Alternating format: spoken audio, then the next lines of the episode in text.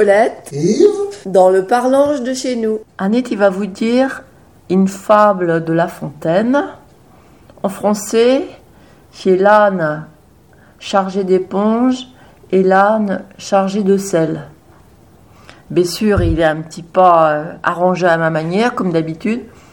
Et ce va être le cognotte chargé d'éponge et puis le cognotte chargé de sao. Un barbatron, tout fier et tout content, s'en allait avec ses deux cognots sur le continent. Le premier, chargé d'éponge, marchait à bonne allure. L'autre, qui était Bessara plus dur, l'été chargé à couler bas de sacs de sao. L'allée archulée en sur la charaou.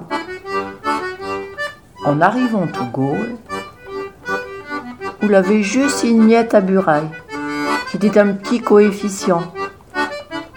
Il y avait encore de lait sur le taille. Le bonhomme a menti sur le cagnotte chargé d'éponge pour traverser. La prégala l'arbre devant lui pour le faire avancer. En tête avec les tétus cagnotte, le s'achetait dans les ou sac et tot. Si bonne, couboute de chic brasseux, la sentit ses épales algisseux. Dans les où toute la sao avait fendu, Tolger, gauche, l'armentu. Le cagnotte aux éponges veut faire pareil que sa camarade. Alors, le va se pinger lui aussi pour la bougnade. Le vlad jusqu'au cou avec charge et bagages. Pas moyant dormant à la nage.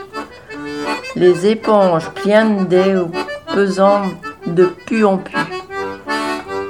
Pareil, à ébaucher, le veau sa dernière heure venue. Le bonhomme est tout sans coup de sa vie, sa cagnotte va cœur vert et l'encrite. Heureusement, un sauveteur passait par là et les attendait de ce mauvais pas pour vous montrer que sur les autres, vous faut plus de.